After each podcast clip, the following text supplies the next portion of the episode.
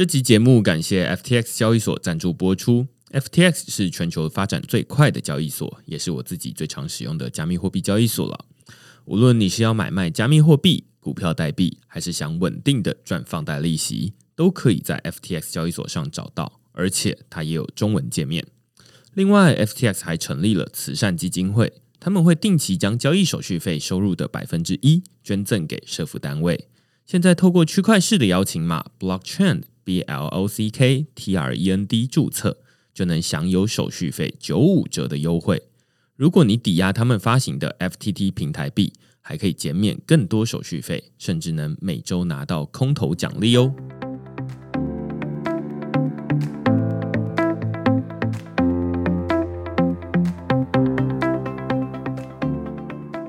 Hello，大家好，欢迎大家来到区块市的 Podcast，我是区块市的作者许明恩。那简单介绍下区块市哦，区块市一个礼拜会出刊三封的 email 给付费的会员，那其中一封就是你现在听到的区块市 Podcast。那另外两封我们讨论什么呢？最近我们讨论了这个萨尔瓦多提案了，将比特币并列为国家货币哦，或者是法定货币哦。这篇文章呢，其实就是非常的有历史意义啊，我个人认为哦。因为比特币从一开始完全没有人认识它，然后一直到后来有人终于用一万颗比特币买了两片披萨，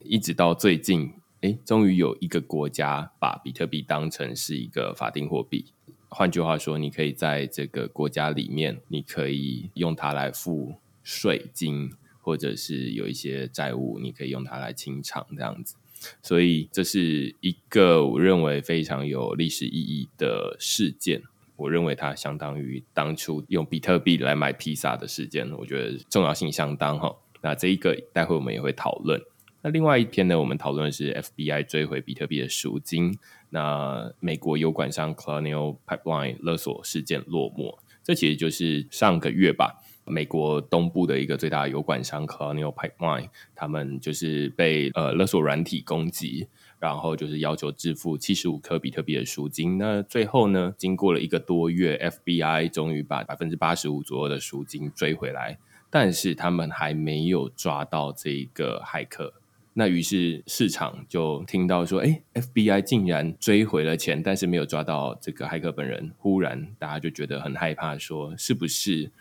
？FBI 破解了比特币的一个安全机制，呃，用什么量子电脑啦，或者是用什么奇奇怪怪的方式，把比特币的私钥给破解了。那于是市场就整个下跌这样子。那这篇文章就在讨论说，哎，其实不是这样啦。我就把美国油管商 c l a n i o Pipeline 从一开始他们是怎么被勒索的，然后一直到最后 FBI 是怎么追回来的，前因后果就把它说清楚这样子。那如果你对这些主题有兴趣的话呢，欢迎到 Google 上面搜寻“区块市趋势的事”，你就可以找到所有的内容了。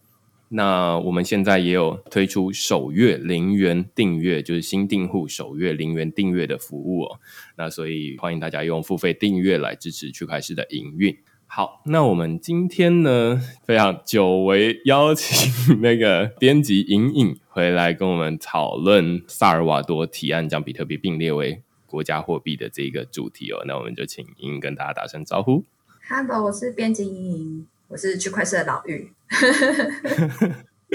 对，就是那个老玉能解的老玉啊。对，老玉能解的老玉。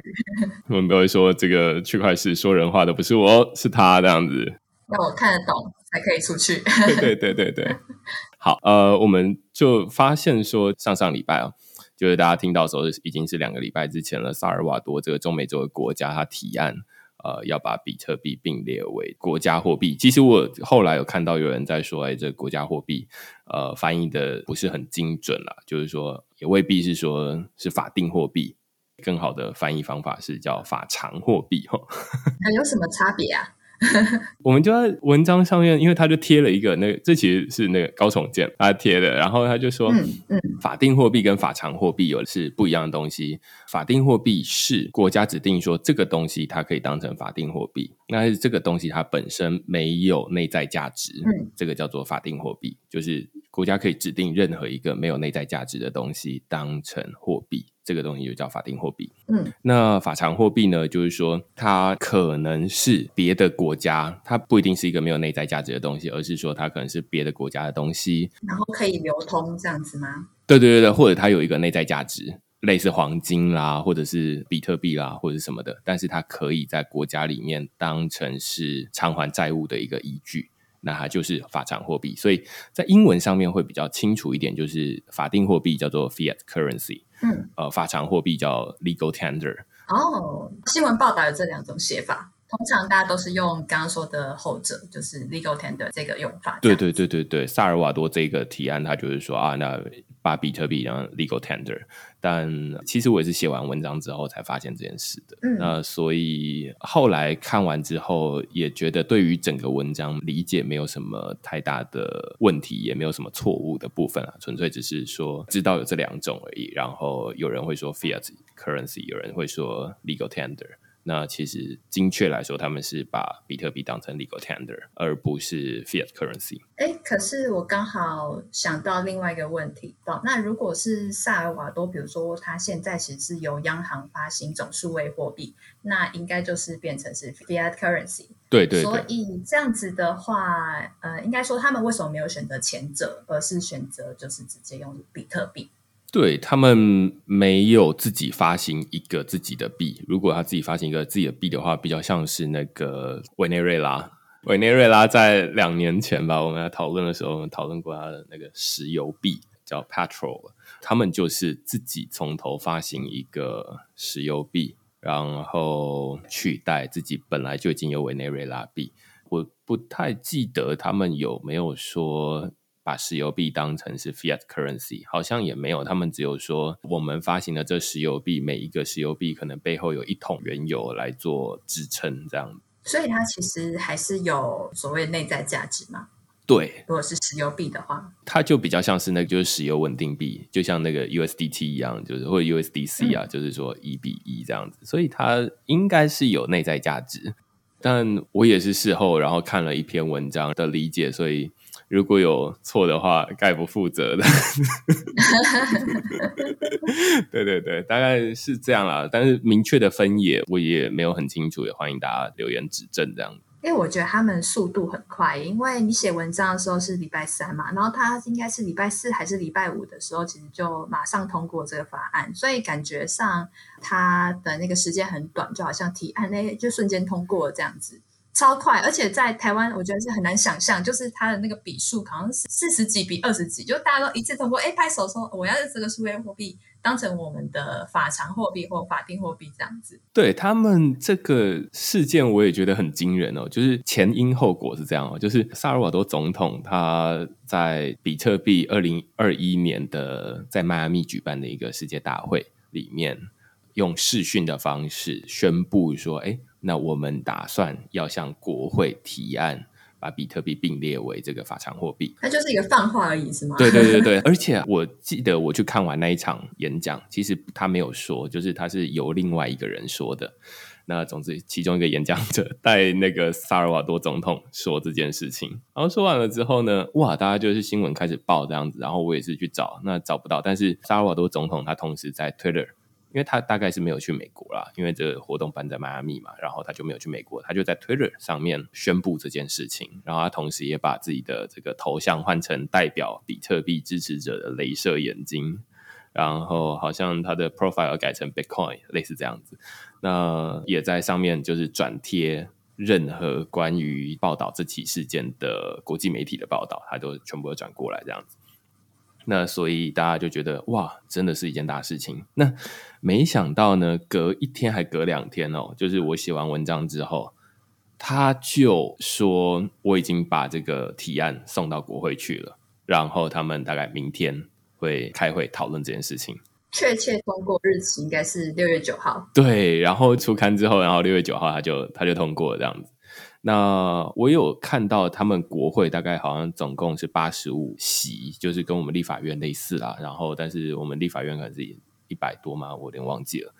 那他们支持总统的这个同盟的这个政党大概有六十几席，那所以基本上是压倒性的过半这样子。换句话说，大家在事前就已经先预测，就是说啊，那这个总统他提出来这样的提案，在国会一定会通过。事后结果也是，哎，大家讨论完，虽然这讨论过程我也有把这个直播连接放在粉钻，但是其实因为他们讨论都是西班牙文，所以我也听不懂。但是就是大家偶尔会提到 Bitcoin 的时候，我就哦。但是过程中他们到底在讨论什么？呃，透过 Twitter，然后呃，也有人就是他在 Twitter 上面开一个那个直播，然后在有点像是转播的讨论的时候啊，才会听得懂大概他们在讲什么这样子。然后也有萨尔瓦多的政府的官员。在那个直播里面，然后就会帮大家点评说啊，那他讲的没什么用，但是很明显的反对派，然后 或者是说哦，对对对，这个国会的议员是非常支持这个比特币的，怎么样？他就是会在那边点评，然后就是用英文，所以我们总算才听得懂，就是说哦，大概在发生什么事这样子，对一个球评这样子，对对对对，很有趣，很有趣。可是那个总统啊，他应该是应该说他的出发点好像其实是为了呃让人民方便交易，因为看报道是说他们大国的居民大概有百分之七十其实是没有银行服务的。对这件事情，大家都在问说萨尔瓦多他到底为什么要忽然就把比特币并列为这个法定货币？然后目前啦，就是这个总统，然后包含那一场这个宣布说啊，萨尔瓦多要将比特币并列为法定货币。最主要就是他们提出两个原因哦。那第一个原因就是说，他们看到说啊，萨尔瓦多现在国内有百分之七十的人口都是没有银行账户的，但是他们国内大概有六百万人，国外在美国工作的人就已经有三百万，然后他们就是要定期汇款回到家里面来。那于是他们每年的这个外汇跨国汇款的 GDP 好像占了二十趴左右。这个是指他们内部中心化机构，就是那些银行的收入吗？对，就是这个行业可能是说有人在帮忙做这件事情，例如说这个银行在做，对对对，那或者是可能把周边的这些业务都算进来，然后就会说哇，那它它是一个很重要的。如果有的国家他们是以观光为主的话，那。他们当然也是萨尔瓦多，也是以观光、农业为主。那另外一个就是以换汇为主。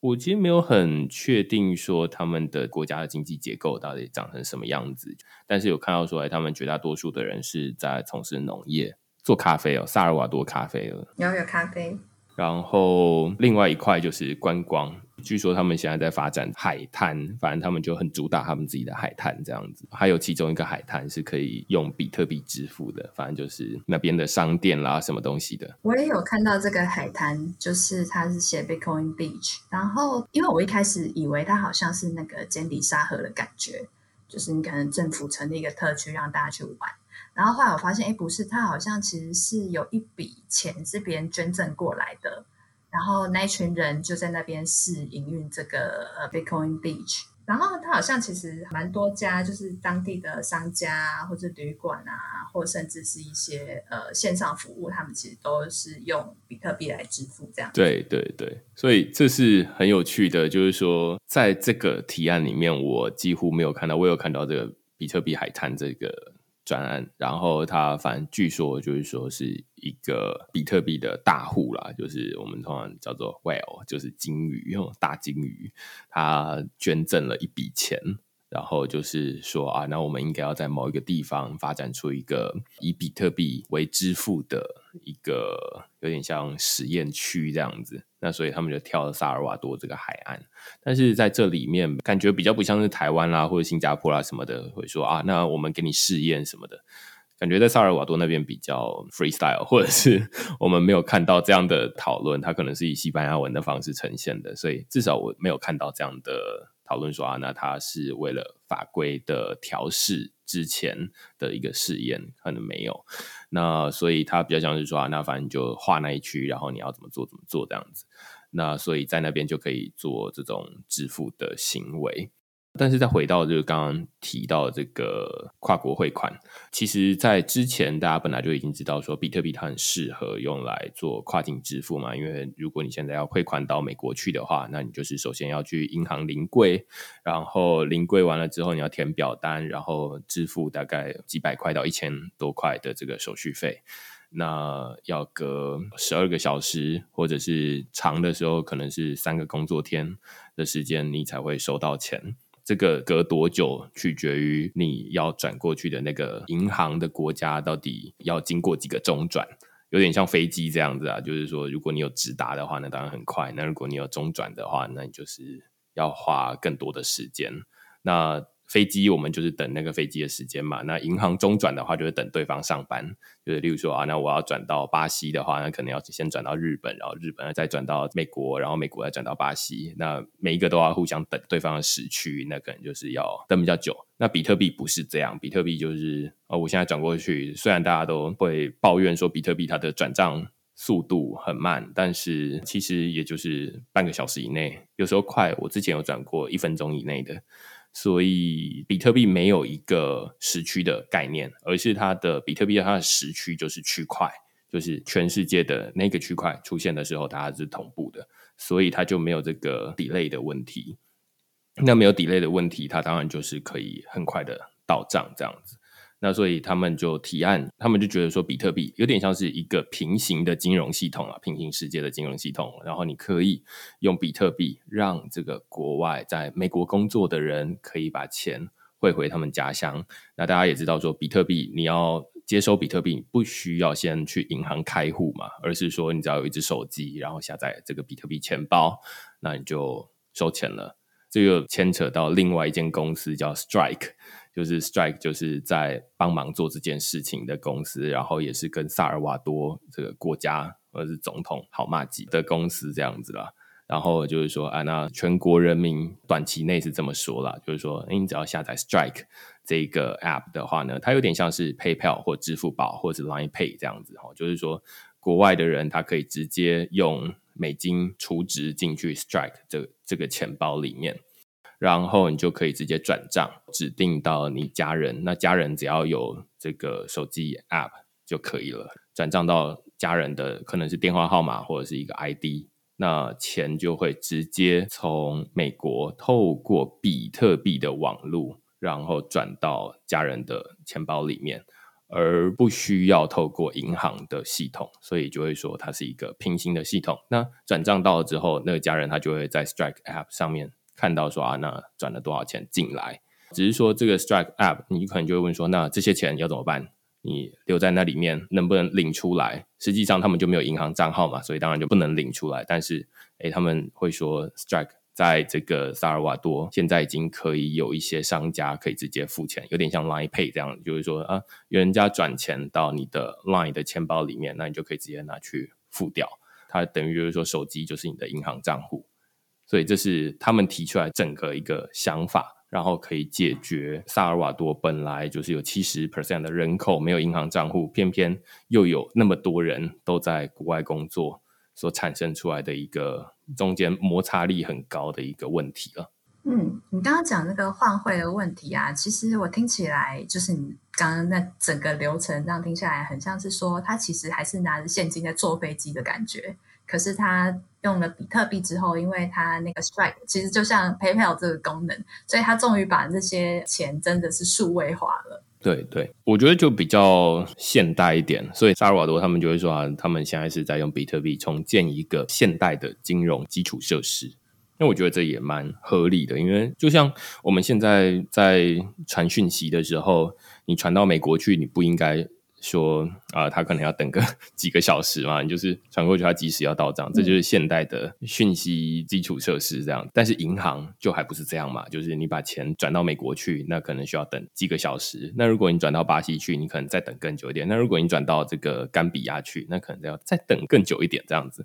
那所以感觉好像你转去哪里取决于距离它多远。但是如果在数位世界里面就没有这个概念，理论上是。只要有网络连接的地方，你都可以直接到达。那这才是一个现代的金融基础设施，所以他才会说啊，那把这个比特币当成是一个现代基础设施来看待。啊，我也觉得这是很合理的一个想法。我记得你之前还蛮多文章，其实都有提过，你觉得这种比特币的支付啊，或者是数位货币的流通，有可能是从这种比较没有银行服务的地区或国家开始。就是比如说，它跳过银行的这样子的方式的话，你会觉得它是一个跳跃式的发展吗？还是说其实也不一定，就是可能还是要银行比较好？我觉得它是诶，就是有点弯道超车的这种感觉啊！你刚刚提到这个，突然才想起来，这是之前联合国的一份报告写的。就是，诶，其实像区块链这种技术，就是在这种台湾啦，这样就是金融基础设施比较普及的地方，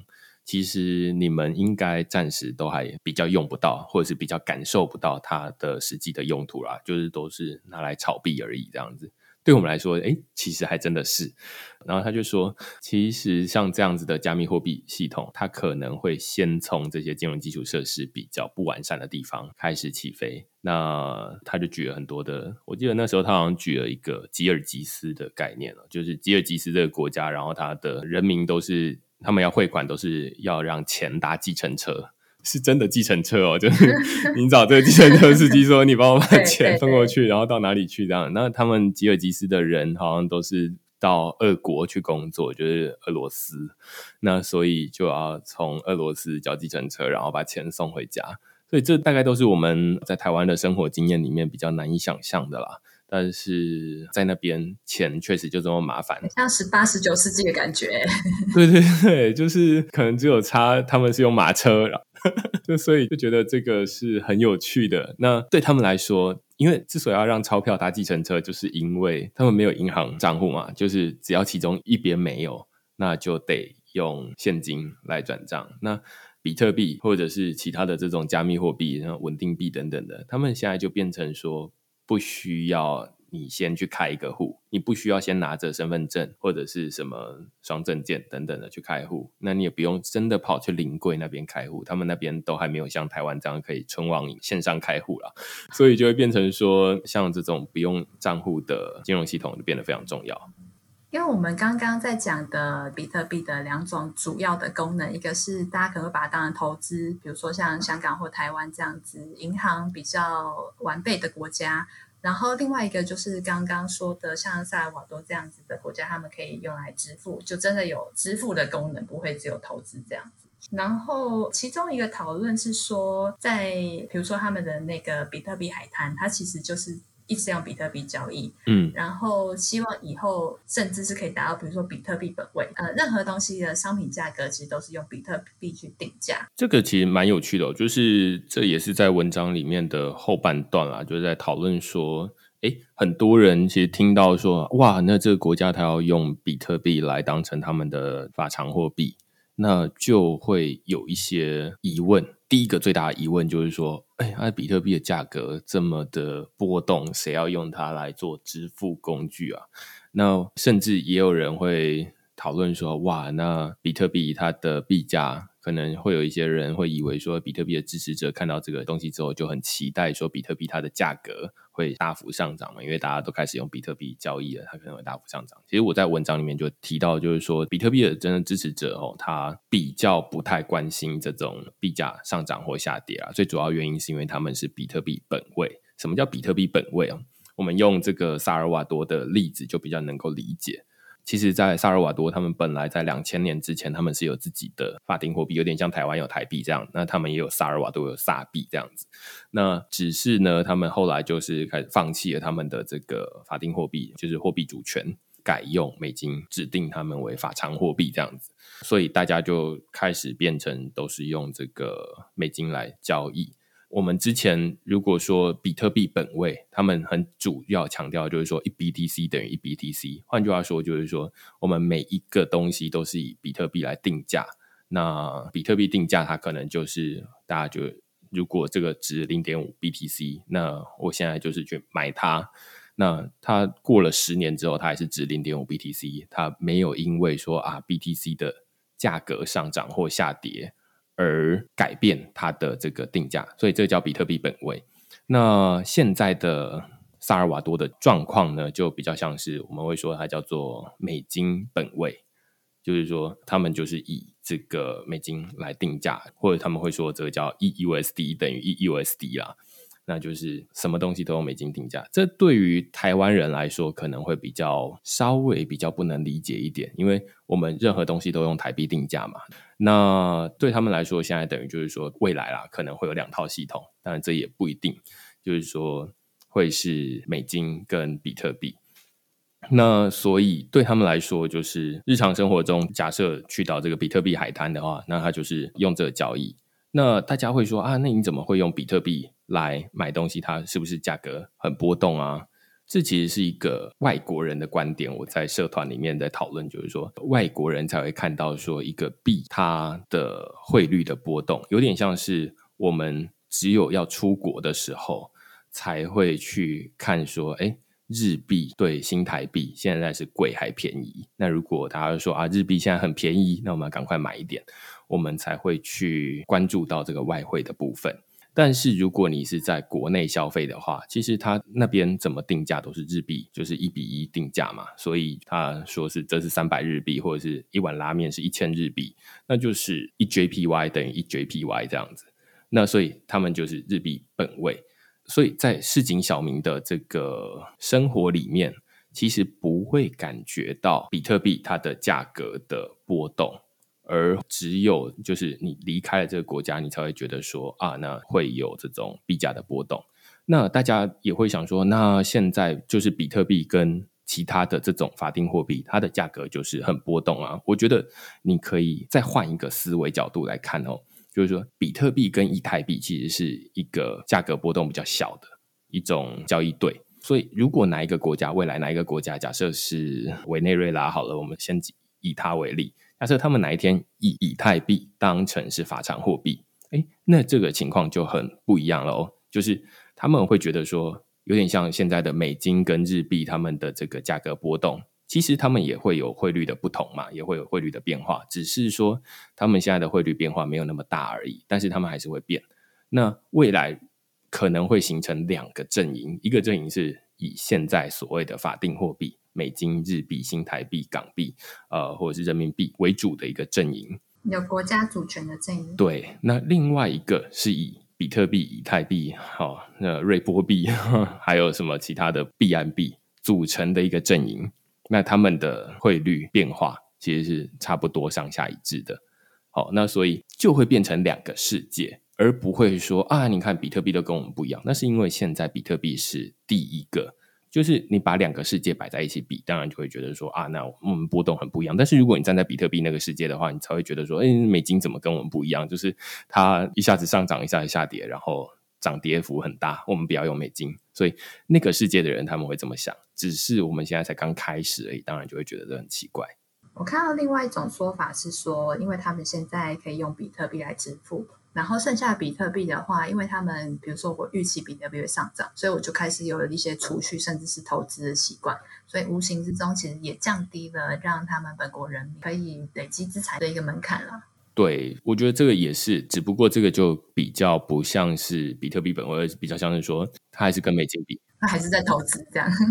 对对对，他还是在投资，但是我觉得这个跟之前高崇建有写过一篇文章，我觉得很棒的是说，他在讨论的是说，你不投资就等于是 all in 这个法定货币。对。对啊，我觉得这是一个很有趣的观念，就是你不选择，你其实还是做了一个选择。就是你本来想说啊，那我都不投资这种高风险的比特币，其实你等于就是把所有的钱 all in 在这个新台币里面嘛。那假设新台币上涨或下跌，你等于是盖瓜承受。那但是这就是你不选择，其实你已经选择了这个新台币。那如果你有意识的去选择说啊，那我要定期定额或者是怎么样的方式去持有这些加密货币的话，那就是另外一回事。那所以我觉得他有一篇文章了，好像就是你不买比特币，就等于是 all in 法定货币。我觉得这篇文章大家可能可以 Google 一下，然后我非常推荐。嗯，他说的其实是各种投资的工具啊，不只是加密货币跟法币之间就是一分为二这样子。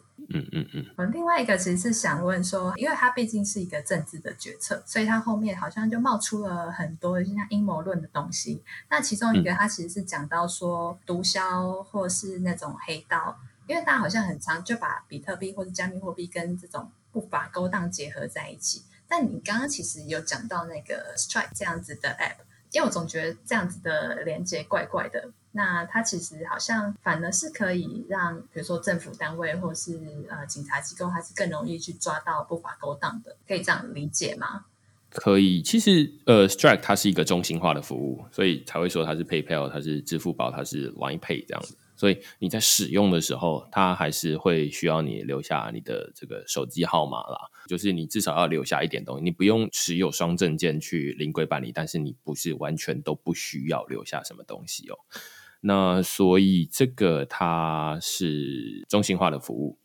那另外一部分就是说，它可能会被用来做一些坏坏的事情嘛。那最近正好 Coinbase 试出了一份报告啦，然后他就也不算他们做的报告，他们是试出一个整理哦，然后就是说，哎，现在大家都会以为说比特币或者加密货币常常被用来做一些脏脏坏坏的事情，其实跟非法的金流相关的这种交易，在整个比特币世界里面的交易里面，或者整个加密货币世界里面的交易，其实只占了百分之零点五不到。那换句话说，百分之九十九点五都是正常的交易啦。那只有百分之零点五是一些奇奇怪怪的交易。那在这百分之零点五里面呢，最大宗的是诈骗，像是之前有写过什么 Plus Token 啦这种庞氏骗局啦，或者是什么之前这啾啾鞋有介绍过的伪卡币 One Coin，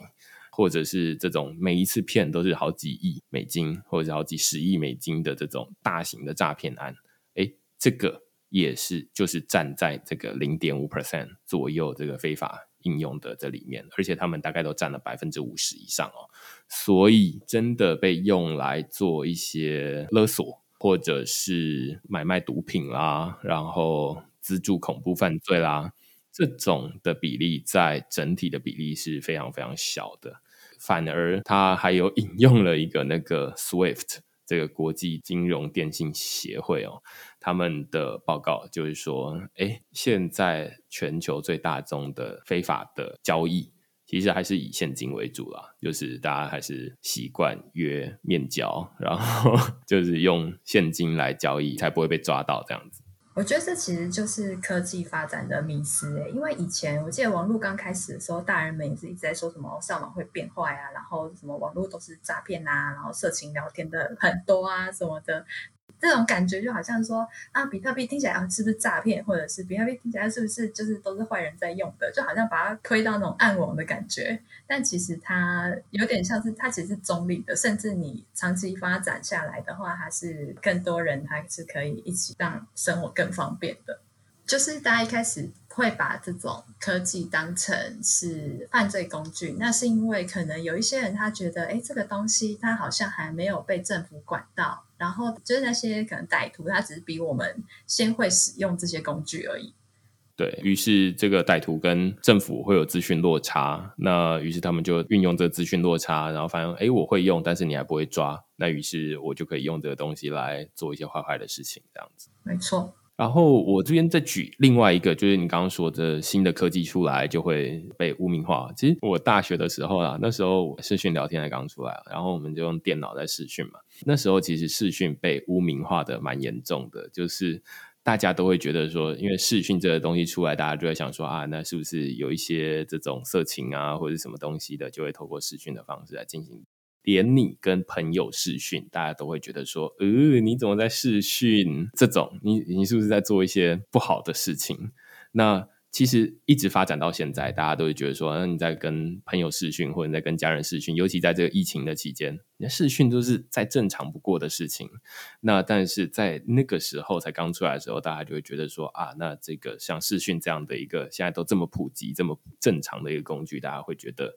哎，好像它是用来做一些不太正当的事情。所以用这个例子就可以看得出来，就是说每一个科技出来，它都得经历一个这样子的被过度污名化的时间。它确实有这样的用途，没错。罪犯或者是色情或者是什么非法的勾当，都会用这样的新科技出来，都会用这样的新科技来进行。但是它其实有很多正当的用途，只是这种正当的用途，大家还没有找到它的真的在我们日常生活中散布开来。反而是这种非法用途，它先用了，然后非常成功，然后新闻也会报道啊，就是说，哎，那现在有视讯的功能，然后你知道它被用在哪里吗？你看，就是这些坏坏的人他们在用，那于是大家的印象就是深植人心，这样，那自然也就不太敢用。但是现在每一只手机都有这个视讯镜头啊，所以我觉得这就是一个过程而已。对于加密货币来说，就是它还没有发展到这么普及，大家都是用听的。就是哦，听新闻怎么讲，听别人怎么讲，那所以就比较不敢用。但是等到它哪一天普及了，就是足够多人开始使用了之后，哎，自然就不会有这样的想法。因为我每次的演讲，我都出去就是发加密货币啊，难道就是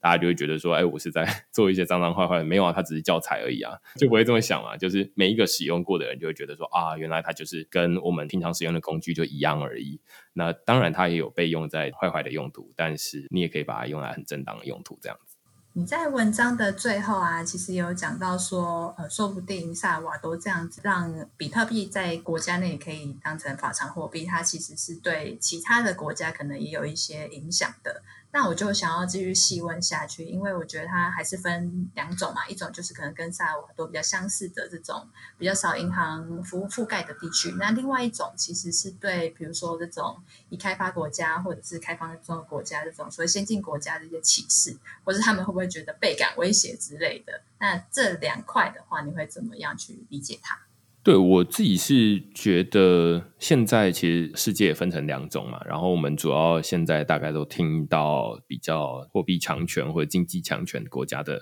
声音，例如说啊，大家听到美国，那它是不是要发行自己的美金稳定币啦？呃，就是这个数位美元，那还是中国，它已经发行了这个数位人民币。这基本上都是国家，就是全球的经济强权，然后他们的货币在国际上非常的强势。那但是我们比较少听到世界的另外一端的声音哦，那就像萨尔瓦多，像是委内瑞拉，像是有很多的国家，非洲有一些国家，他们可能不是用的是自己的主权货币。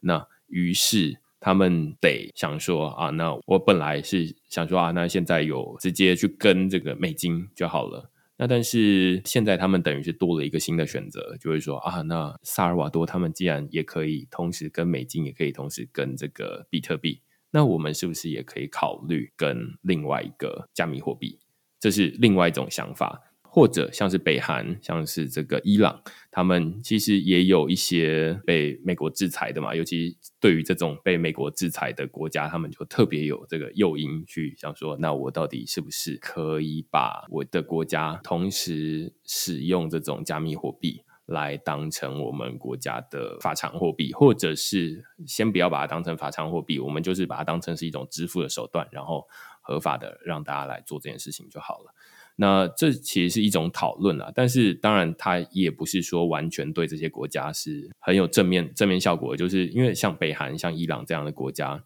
像北韩好了，他们如果要开放让人民都使用这个加密货币，对不对？用来做支付的话，哎，但是他们自己国家本身 也是一个监控比较严密的国家嘛。那所以当大家都使用加密货币支付的时候，它也会变成说难以管控自己的人民，就不只是他们跳脱了这个美国的掌控范围，他们也没有办法管理自己国内的交易了。那所以到底该怎么办？这其实是他们在想的方法啦。那最近我就是有一个高中生，然后来访谈我，然后关于说加密货币对于台湾的启示，我自己是认为说，台湾在发发展加密货币，反而是在一个我们既不是这种国际的货币强权，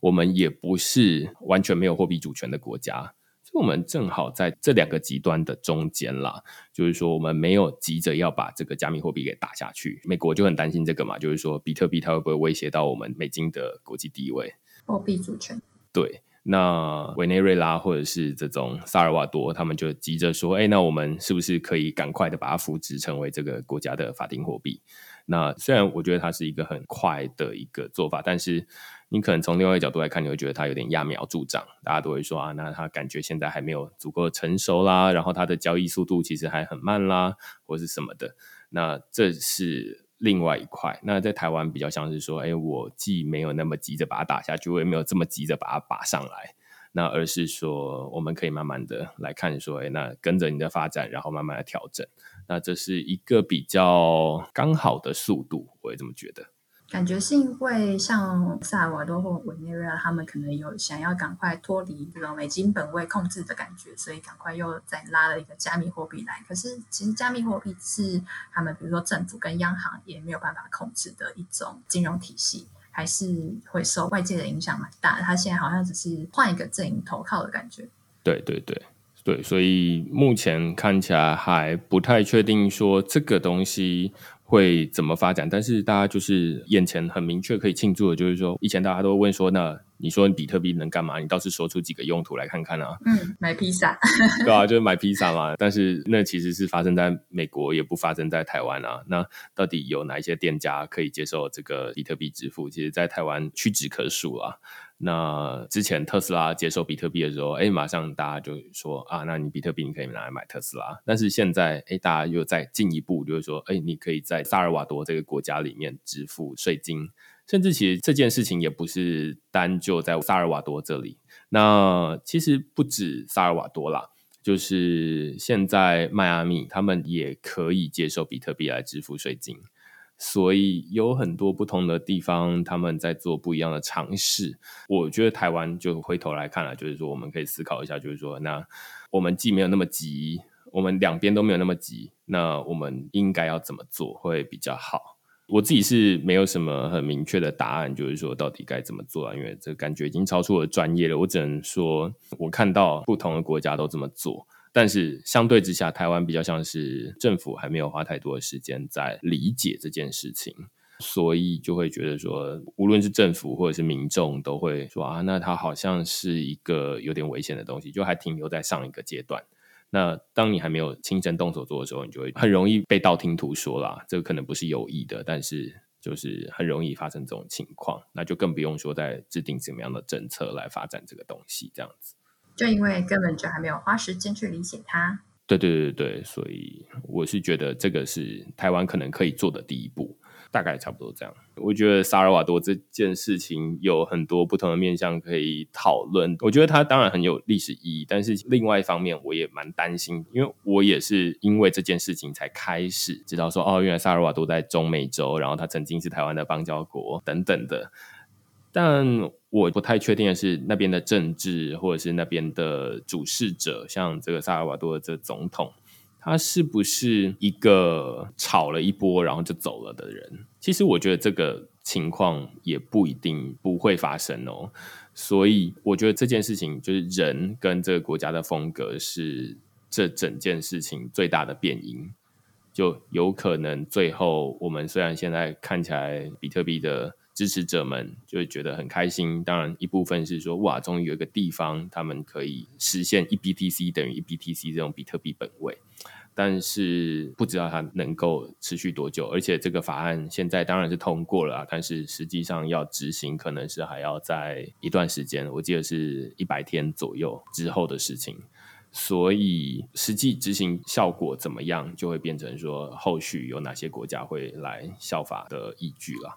那这就值得到时候再看看喽。那我们这一集呢，主要就是想要把这件事情用聊的方式，就跟最近邀了比较多的不同的讲者来讨论哦，已经连续半年左右了吧。那这一集就是来讨论就区块式的公开文章，尤其这件事情非常重要，所以就再找莹莹来录音。那如果你觉得这样的内容还不错的话，欢迎在这个 Apple Podcast 底下给我们留言评分。然后告诉我们说，哎，那你觉得这样的形式不错，那就下个礼拜再见喽，拜拜，拜拜。